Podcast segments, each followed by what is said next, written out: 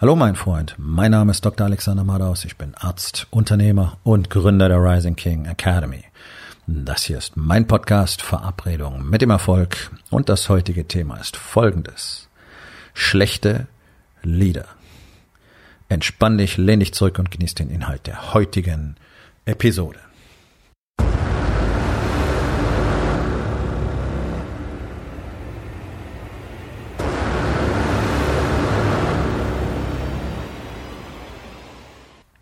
Nun, schlechte Lieder sind keine Lieder, ne?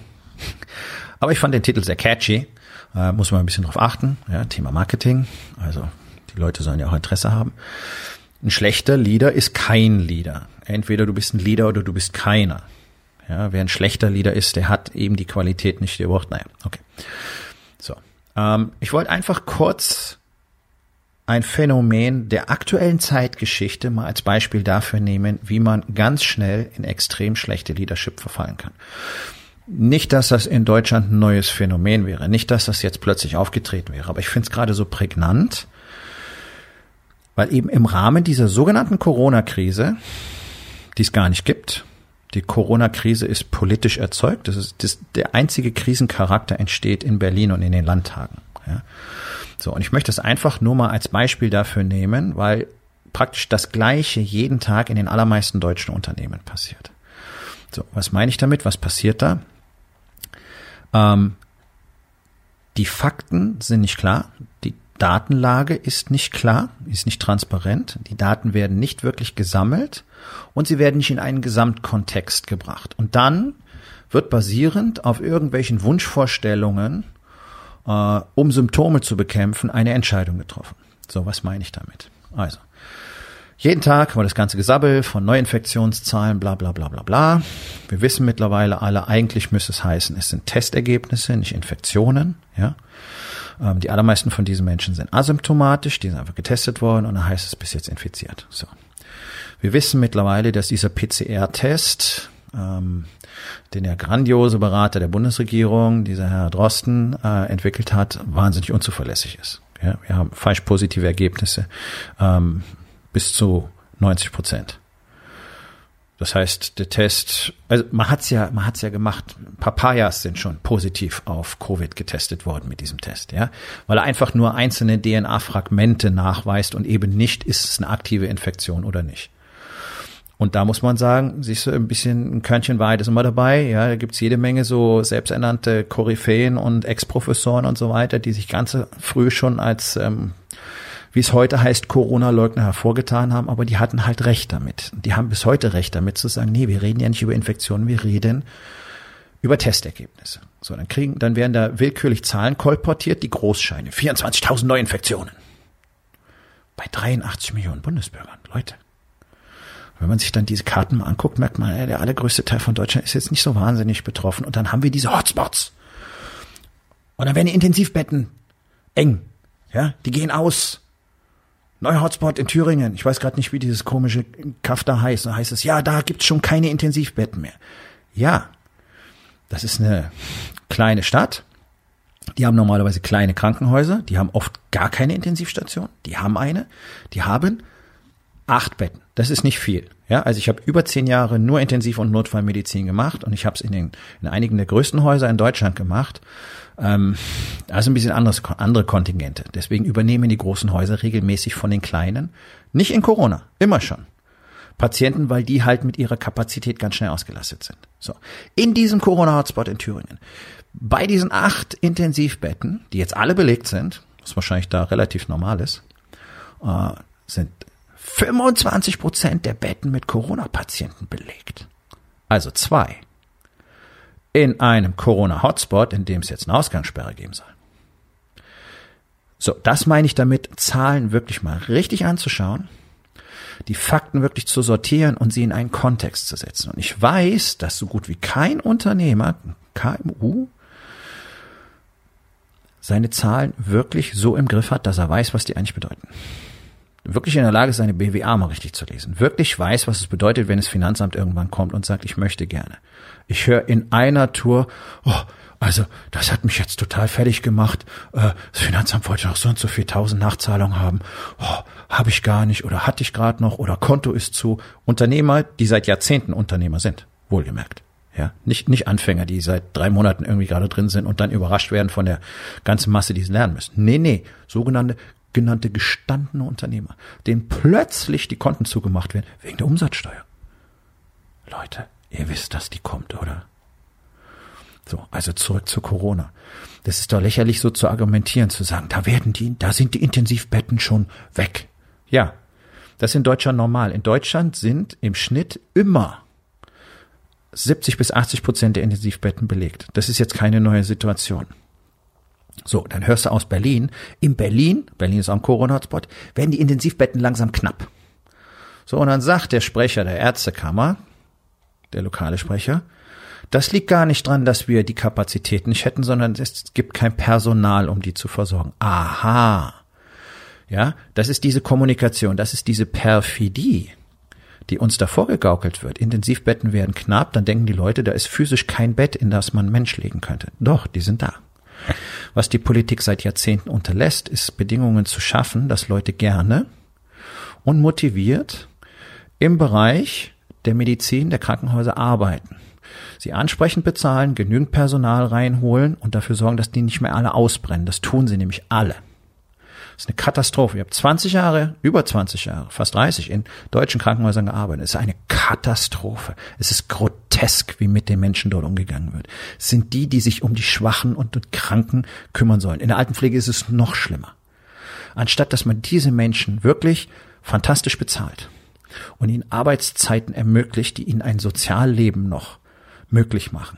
Nein, das machen wir nicht.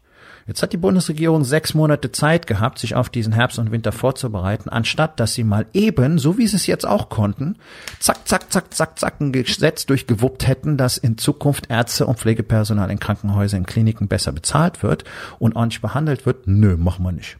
Wir machen die Gastronomie zu. Während sich in den Fußgängerzonen und in den Elektronikmärkten am vergangenen Wochenende die Menschenmassen geknubbelt haben. Das interessiert keine Sau. Aber du darfst nicht mit zwei Meter Abstand im Restaurant sitzen. Da fahren wir lieber eine ganze Branche gegen die Wand. So, das meine ich mit schlechter Leadership. Zahlen nicht kennen, sie nicht in einen Gesamtkontext bringen. Wir haben kein intensivmedizinisches Problem in Deutschland. Wir haben auch keine Pandemie in Deutschland. Ich bin jetzt kein Corona-Leugner. Es ist einfach faktisch so. Ja, die WHO hat vor einer Weile die Definitionskriterien für Pandemien erweitert heißt es, also maximal versimplifiziert. Unter dem Aspekt wäre jede Grippe in den vergangenen Jahren und Jahrzehnten eine Pandemie gewesen. Haben wir nie so genannt. Das hier nennen wir so, deswegen machen wir jetzt ein Zinnober. Die Zahlen sind doch lächerlich. Da kriegen wir die Bilder aus Italien gezeigt, kriegen wir die Bilder aus Spanien gezeigt, kriegen wir die Bilder aus der Schweiz gezeigt. Leute, wir liegen unter einem Prozent der Bevölkerung, die dort erkrankt ist. Was man sieht, ist natürlich katastrophal und lokal auch wirklich schrecklich. Könnte man alles anders handeln. Könnte man alles anders managen. Aber wir machen einfach die Wirtschaft platt. Und dann haben wir, dann haben wir eine echte Krise. Das ist doch das, was passiert. Warum? Und so fahren Unternehmer ihre Unternehmen gegen die Wand. Deswegen erzähle ich das Ganze. Mir geht's jetzt nicht drum, hier ein riesen Corona-Ding draus zu machen. Das ist ein schönes Beispiel. Wie einfach Zahlen falsch interpretiert werden, wie sie falsch kommuniziert werden und wie Bilder gezeichnet werden die nichts mit der Realität zu tun haben. Und man könnte sich völlig anders verhalten und man müsste tatsächlich an der Basis arbeiten und nicht am Symptom. Es hilft nichts, die Gastronomie zuzumachen, wenn keiner mehr in den Kliniken arbeiten will, um Intensivpatienten zu versorgen. Hat keiner was unternommen. So, das ist der Punkt. Darum geht es mir. Und ich weiß aus meiner täglichen Erfahrung, dass Unternehmer normalerweise genauso auf ihre Unternehmen gucken. Die kennen die Fakten nicht. Die kennen ihre Zahlen meistens nicht mal richtig. Die wissen nicht genau, was sie im Kontext bedeuten. Die wissen nicht wirklich was über ihre Mitarbeiter. Deswegen können sie die Teams auch nicht, wie man so schön sagt, motivieren, richtig führen, zusammenschweißen. Die wissen deswegen auch nicht, wen sie tatsächlich brauchen in ihren Teams sondern die suchen nach irgendwelchen qualifizierten Supermännern, die es halt nicht gibt. Dann heißt es Fachkräftemangel, anstatt sich Menschen zu suchen, die wirklich mit einem Herz dabei sind, auf einer Mission, die du als Unternehmer vorgibst, wenn du weißt, was deine Mission ist.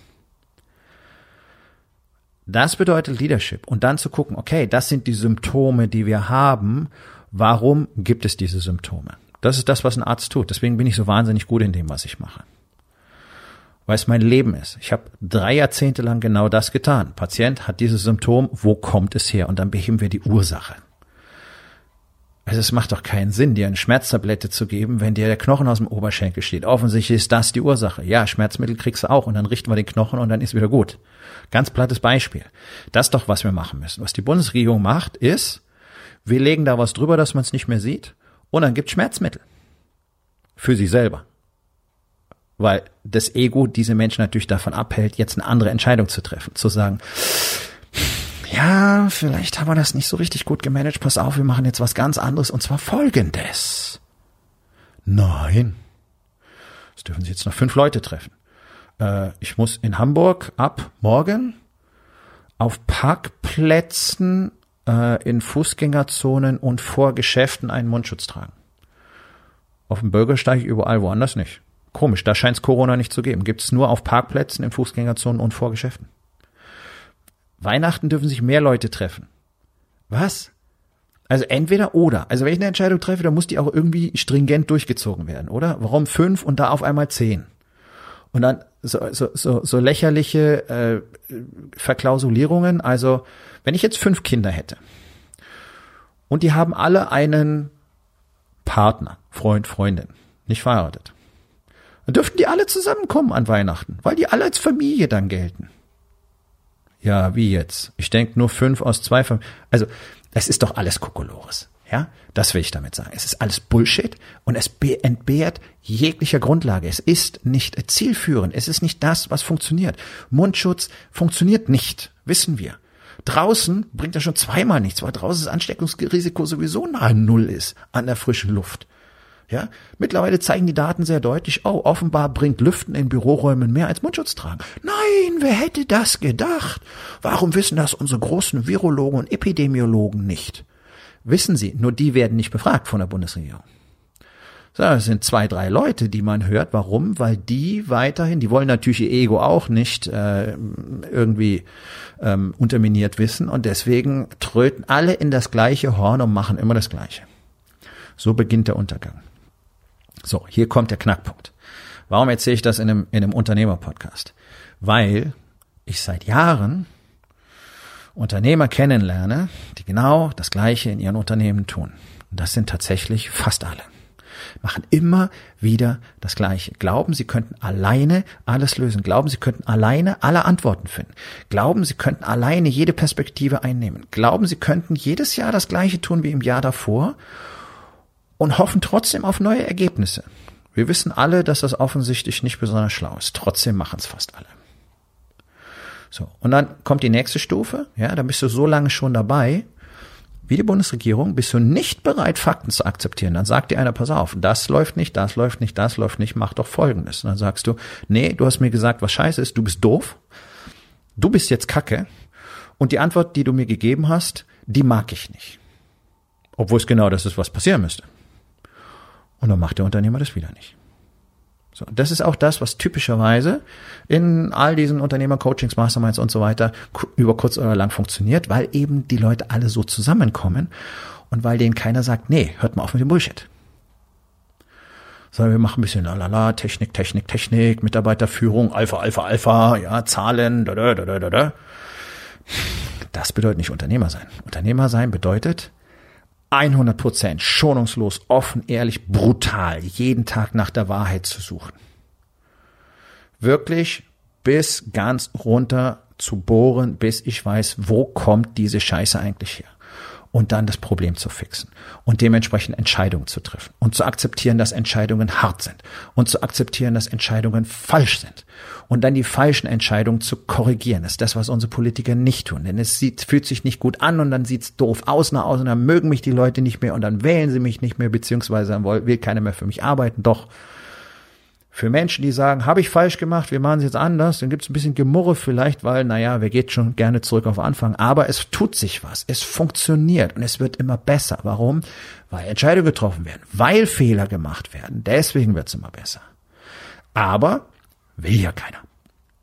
Keiner will was falsch machen. Keiner will, dass es komisch aussieht.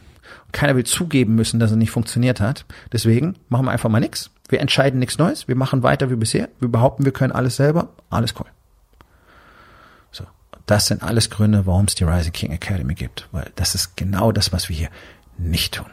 Hier gibt's nur schonungslos, knallhart, ultimativ die Wahrheit jeden Tag. Deswegen haben die Männer hier, bis auf wenige Ausnahmen, nämlich die, die sich entscheiden, trotzdem das weiterzumachen, was sie bisher gemacht haben. Das sind so ein bis zwei pro Jahr, die dann irgendwann auffallen, die so tun, als würden sie was machen, machen sie aber gar nicht. Ja. Aber alle anderen haben Ergebnisse. Das heißt, um das mal in Prozent zu fassen, wir haben eine etwas über 90-prozentige Quote von Männern, die erfolgreich in allen vier Lebensbereichen ihr Leben massiv verändern, die wirtschaftlich in der Corona-Krise gewachsen sind. Alle sind in der Corona-Krise wirtschaftlich gewachsen. Das muss ich an dieser Stelle sagen. Und die sich weiterentwickeln. Warum? Weil sie eben lernen, genau das zu tun, was unsere Bundesregierung nicht tut. Fakten, Kontext, Fokus, Entscheidung. Boom. So funktioniert das Game. Macht das Spaß? Oft nicht, denn du musst sagen, oh, war nicht gut. Oh, habe ich ignoriert. Oh, wollte ich nicht wissen. Oh, tut weh. So, herzlich willkommen. Das nennt man Leben. Und genauso funktioniert es auch, Unternehmer zu sein und genauso funktioniert es auch, ein Leader zu werden. Und wenn du dazu nicht bereit bist, dann kannst du nicht führen. Und wenn du nicht führen kannst, dann kannst du kein Unternehmen haben. Es wird nicht funktionieren. Und das ist kein Geunke, sondern das ist seit ein paar tausend Jahren einfach immer wieder Fakt. Und deswegen, kannst sehr einfach letztlich den ersten Schritt dazu tun, kein schlechter Leader zu sein, indem du nämlich wirklich knallhart hinguckst, was ist Fakt. Schonungslos, ohne sich ins Hemd zu machen, ohne mi, mi, mi, mi, mi, ich bin so ein Armer und ich kann ja, ah, ich kann mich selber nicht wertschätzen und außerdem bin ich zu dick und ich weiß ja, ah ja, weißt du, ich bin halt so ein dicker Verlierer und diese Opferrollen-Scheiße. Hör damit auf, sag, okay, das ist Fakt, ich bin zu fett, ich ändere es. Okay, meine Mitarbeiter finden mich nicht so cool, deswegen habe ich das Gefühl, keiner zieht mit, muss ich ändern und so weiter. Warum finden die mich nicht cool? Warum macht's hier nicht so einen Spaß? Warum ziehen die nicht mit? Warum glaube ich, ich bin der Einzige, der was tut? Oh, ich spreche mit denen gar nicht. Oh, ich mag meine Mitarbeiter nicht mal. Aha. Alles real. Kann alles gefixt werden. Muss man nur verstehen, wie und dann an die Arbeit. So, mein Freund, das war's für heute. Vielen Dank, dass du dabei gewesen bist. Wenn es dir gefallen hat, dann sag es doch bitte weiter, teile diesen Podcast und hinterlass mir doch bitte, egal auf welchem Portal du diesen Podcast gehört hast, eine Bewertung. Das hilft mir sehr und vor allen Dingen hilft es anderen dabei, diesen wertvollen Podcast zu finden und ihn auch weiterzugeben.